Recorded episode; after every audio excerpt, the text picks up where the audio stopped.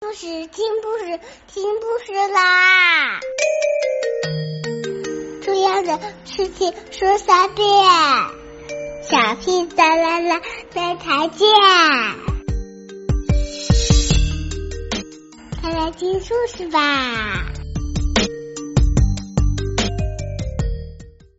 Just as everyone looks different, different things make different people happy.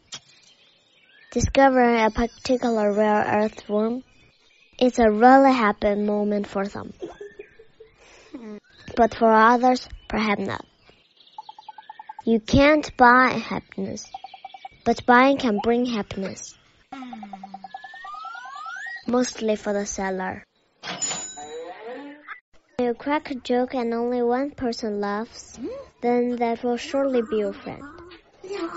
There are also big circles of friends, but there isn't room for too many people. Otherwise, you can take proper care of them all. And a friendship that you don't have time for is like a flower that doesn't get enough water. Real friends are always there for you. Not just when you have a brand new pack of chewing gum and the sun is shining. Envy and betrayal are a total no-go. Otherwise, a friendship might be ruined forever. And if you really absolutely have to do something behind a friend's back, then that should only be planning a surprise party. Celebrate your friends like they are our greatest birthday present ever. Don't even have to unwrap it, because you can have it just the way it.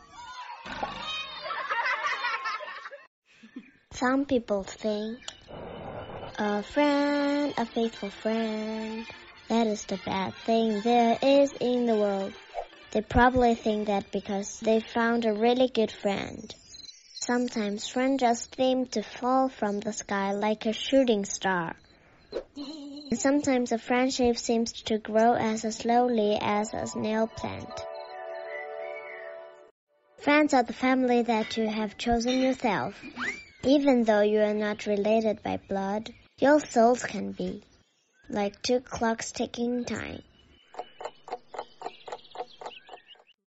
Sometimes a friend reminds you a lot of yourself, and sometimes he seems to be your complete opposite. We feel better together than we do alone, and don't need words to understand each other. By laughing and chatting, we build a protective shield around us.